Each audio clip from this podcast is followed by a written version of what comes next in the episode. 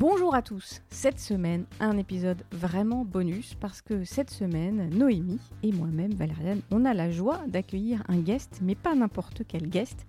Cette semaine, c'est Julien qui nous propose un épisode, mais pas n'importe quel Julien, c'est le Julien du label Podcut, de notre label, donc le Julien que vous entendez euh, dans plein de podcasts de ce même label, le Julien qui réalise et qui participe à l'école des facs, le G7, le Roi Stéphane, euh, Sky the Limit, Watchlist, Julien, je crois que j'ai à peu près tout cité, il me semble, il faudra encore vérifier si ta voix traîne encore dans d'autres podcasts. Alors cette fois, Julien a décidé de participer euh, pour notre plus grande joie à notre podcast So High Teas. Il retombe donc en enfance et il nous parle de la télévision de quand il était petit, car Julien un jour était un petit garçon. Il regardait la télévision aux côtés de sa grand-mère et il se souvient d'une série télé. Une série que vous avez sûrement vue si vous êtes un vieux comme moi, oui tout à fait. Une série télé que vous connaissez peut-être euh, pas très bien et donc vous allez redécouvrir grâce à Julien. Julien, tu es prêt? 3, 2, 1, c'est à toi.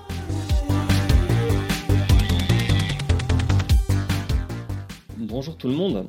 Je ne suis pas Noémie, je ne suis pas Valériane.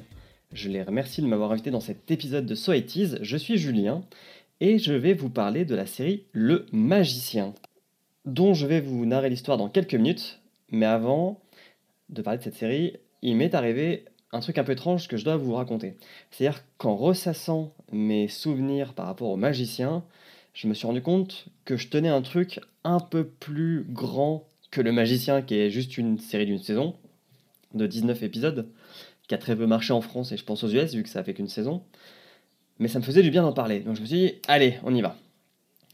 Moi, je suis une personne qui est née dans le milieu des années 80, je suis né en 86, donc ça serait un peu vous mentir que de vous parler de souvenirs que j'ai de la télé entre mes 0 et mes 4 ans, ou même de faits historiques. Euh, je peux vous parler de mes premiers jours d'école, mais je pense pas que ça vous intéresse énormément si vous écoutez ce podcast. Par contre, il y a un truc des, années 80 qui m'a énormément accompagné, ce sont les séries télé des années 80, parce que pendant les années 90, elles étaient archi diffusées à la télé française. Et que bah, là, j'avais des souvenirs de ce qui se passait dans les années 90. Pour ceux qui n'ont pas eu la chance ou pas de ne pas vivre pendant les années 80, ce qu'il faut savoir, c'est qu'à la télé, euh, fin des années 80, on a six chaînes. Euh, très peu de contenus originaux. Donc les télés françaises commandent beaucoup de séries aux États-Unis. Sauf que pour qu'une série vienne des États-Unis en France, ce n'est pas comme Océan plus 24 maintenant. Hein. Ça mettait au moins un an à traverser l'Atlantique parce qu'il fallait traduire, il fallait engager des doubleurs, il fallait des doublés, Enfin, ça demande une, une logistique très différente de ce qu'on connaît maintenant. Et sachant qu'il n'y a pas Internet. Hein. Après, il y a eu AB Productions, qui dans les années 90 a produit du contenu made in France, avec euh, Hélène et les garçons, avec Le miel et les abeilles, ce genre de choses. Mais c'était pas du contenu que je regardais et dont j'ai un souvenir. Donc ça sert à rien que je vous en parle non plus. C'est un marqueur important de cette époque, mais pas de mes souvenirs de télé des années 80. Et puis, donc j'ai continué à creuser, creuser, creuser de ce qu'on pouvait regarder à cette époque-là. Et puis, je me suis rendu compte de deux choses. La première, c'est qu'il y avait peu de chaînes. On en avait six. Euh, ce qui fait que dans chaque famille, il y avait ce que je vais appeler une chapelle. Chaque famille avait une chapelle, c'est-à-dire une chaîne qu'elle préférait, qu'elle regardait bien plus que les autres. Donc la chapelle TF1, la chapelle France Télévisions, enfin qui s'appelait pas France Télévisions à l'époque, mais donc il y avait Antenne 2 et France 3, la chapelle Canal+, la chapelle La 5 et la chapelle M6. Dans ma famille, j'ai déjà très peu de souvenirs de la 5, euh, qui était donc, de ce que je comprends maintenant, une, chaîne assez avant-gardiste. Mais moi, par quelques dessins animés, des, jeux d'aventure euh, j'en ai aucun souvenir. Après, euh, ma famille non plus ne regardait pas Antenne 2 et France 3. Donc pareil, aucun souvenir de ça dans... quand j'étais petit. Donc il reste TF1, Canal+, et M6. TF1, c'était une série qui parlait d'un point de choses d'adultes. Pas tout le temps avec un point de vue sérieux, mais de choses d'adultes. Donc je comprenais pas. Et puis, euh, alors vous me direz, il y avait le Club Dorothée, certes, mais à part Dragon Ball et Dragon Ball Z, j'ai aucun souvenir du Club Dorothée quand j'étais petit, hein, j'entends. J'en ai un peu plus sur la fin. Après, euh, Dragon Ball, j'en ai des souvenirs de combats, etc. Mais le vrai Dragon Ball que j'appréciais, c'était bien plus tard quand j'ai pu regarder les épisodes, à la suite, ce qui n'était pas le cas à l'époque. Ensuite, il y a euh, Canal+. Alors Canal+, dans ma famille, c'était assez apprécié, surtout les gens qui avaient entre 15 et 30 ans, parce que bah, il y avait l'humour Canal, il y avait les nuls, ils se bidonnaient à regarder ça. Mais quand t'es gamin, quand t'as 4-5 ans, les nuls, c'est un peu dur parce que t'as pas le bagage pour comprendre ça. Maintenant, ça fait sens, mais à l'époque, pas du tout. Donc, euh, je, pouvais pas apprécier les différents grilles de lecture des nuls. Moi, le seul truc que j'appréciais des nuls, c'était Mizu Mizu parce que c'était un pétoman. Voilà. Assez basique. Par contre, j'ai un souvenir précis qui est lié à Canal, c'est le match du foot du dimanche soir. Parce que c'était un rituel dans ma famille où mon père allait chercher mon grand-père tous les dimanches soirs pour regarder un match de Division 1, parce que ça ne s'appelait pas Ligue 1 à l'époque. Autant j'ai aucun souvenir d'un match particulier du dimanche soir, je serais incapable de vous dire quel match j'ai vu.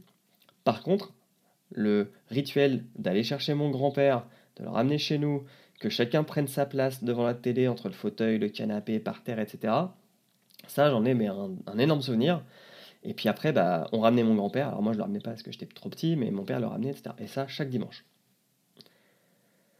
Et donc, en continuant cette introspection, bah, je me suis rendu compte que euh, j'étais plutôt euh, un enfant de la chapelle M6. Aussi étrangement que cela puisse paraître. Parce que j'ai pas du tout ressenti en fait. Et donc j'étais un enfant M6 parce que déjà j'ai eu l'énorme chance euh, d'avoir été en partie élevé par ma grand-mère. Donc ma grand-mère c'est un personnage de folie, euh, un jour il faudra qu'on fasse euh, une saison de 30 épisodes sur elle, tellement sa vie elle est folle, et tellement c'était une personne incroyable. Mais déjà c'est une femme qui a élevé énormément d'enfants, parce qu'elle en a eu 13, qui ont eux-mêmes fait des petits-enfants, etc. Donc il y a toujours eu des enfants chez elle. moi je fais partie de la dernière, la dernière génération qu'elle a élevée, et chose assez étrange dans ma famille, c'est que bah, cette génération-là, on n'est que des mecs. On est 7-8, euh, que des mecs, avec 5 ans d'écart entre le plus vieux et le plus jeune. Donc euh, esprit de bande, etc. Euh, très très très très fort. Et, bah, toute l'année, le mercredi après-midi, quand on allait, à, à part l'entraînement de foot, le samedi, à part le match de foot, et puis tous les soirs de la semaine, entre la sortie de l'école et puis quand nos parents finissaient de bosser, et eh bah, euh, on allait chez ma grand-mère. Et euh, chez ma grand-mère, comme je pense chez beaucoup de grands-parents, euh, c'est la maison du bon Dieu, hein, comme disaient mes parents. Donc les enfants sont rois, on s'occupe très bien d'eux, etc. Ils n'ont pas tous les droits, mais pas loin.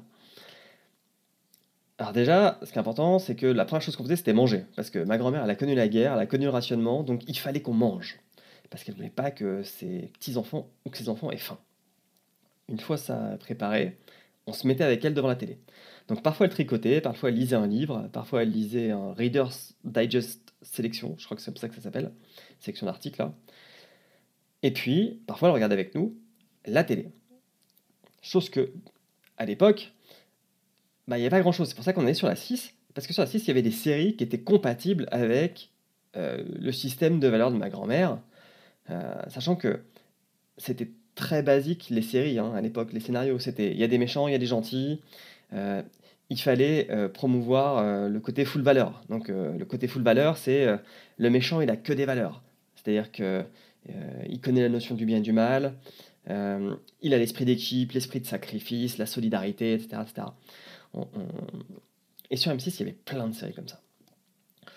Par exemple, une des séries qui m'a marqué, c'est la série Highlander. Générique de Queen, que je vais mettre en fond. Euh, et un mec tout le temps gentil, qui se bat tout le temps contre des méchants, qui essaye toujours de faire le bien. Et ça, bah, avec ma grand-mère et mes cousins et mes frères, on regardait souvent ça. Après l'école, je crois que de mémoire, ça devait passer à 18h. Ensuite, il passait, surtout le samedi, des séries assez vieilles. Ça aussi, c'est un autre souvenir que j'ai. Euh, des séries comme Le Saint, comme euh, Chapeau melon et bottes de cuir, Amicalement vôtre. Alors ce sont plutôt des séries britanniques que des séries américaines. Euh, des séries qui baignent dans leur jus, mais vraiment, hein, c'est pas péjoratif du tout. Euh, c'est vraiment un marqueur temporel de ouf, amicalement vôtre, rien que le générique, vous faites waouh, c'était comme ça à l'époque quoi. Après, d'un point de vue pareil, histoire, pas grand chose, mais compatible avec une grand-mère et ses petits-enfants. Et puis, bah, nous, quand on était gamins, avec euh, mes cousins, ce qu'on adorait faire, c'était des cabanes, des inventions, enfin, c'était construire des trucs. Et euh, dans les années 80, il y a deux séries qui mettent l'invention au cœur de leur histoire. La première, c'est Mike Gaver, et on en a déjà parlé dans ce podcast. Et la deuxième, c'est Le Magicien.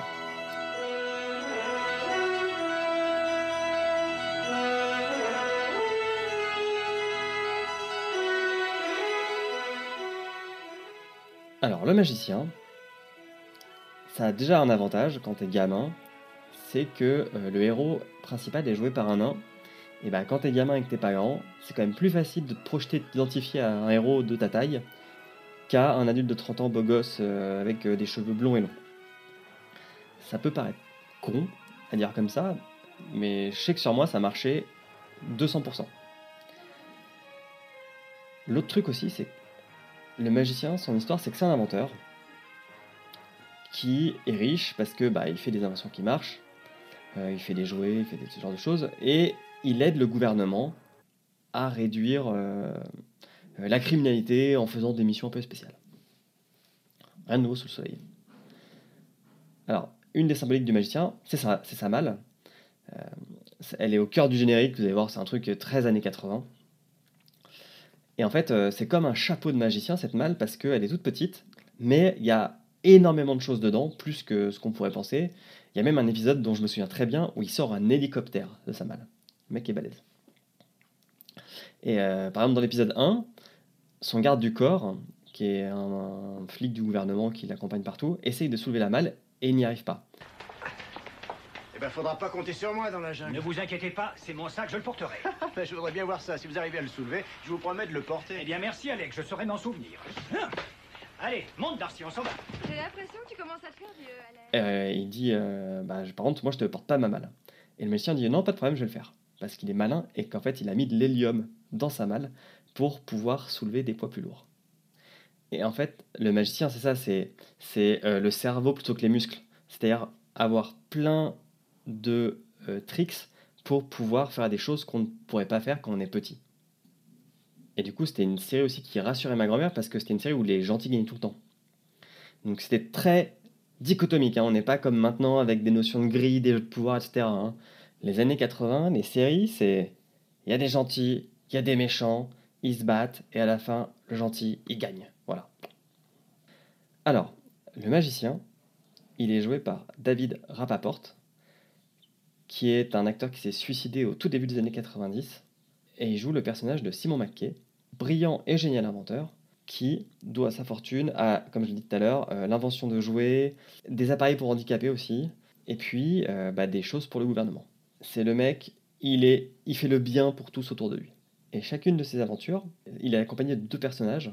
Donc le premier dont j'ai déjà commencé à vous parler, c'est son garde du corps, qui est un membre du gouvernement, qui est joué par Douglas Barr. Et puis surtout, il y a un truc qui est assez étonnant pour euh, cette époque, parce que si vous vous référencez à l'épisode de Dame sur les années 80, tout n'était pas rose hein, dans les années 80.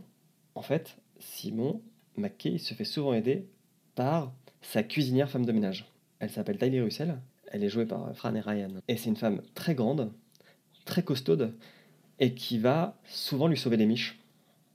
Et dans les années 80, avoir une femme forte qui aide un héros principal homme, bah en fait c'est rare.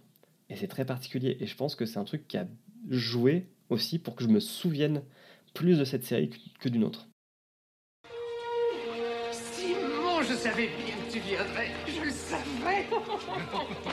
Petit Oh, laisse-moi te regarder un peu. Oh, mais tu as grandi. Non, c'est parce que je suis sur une marche.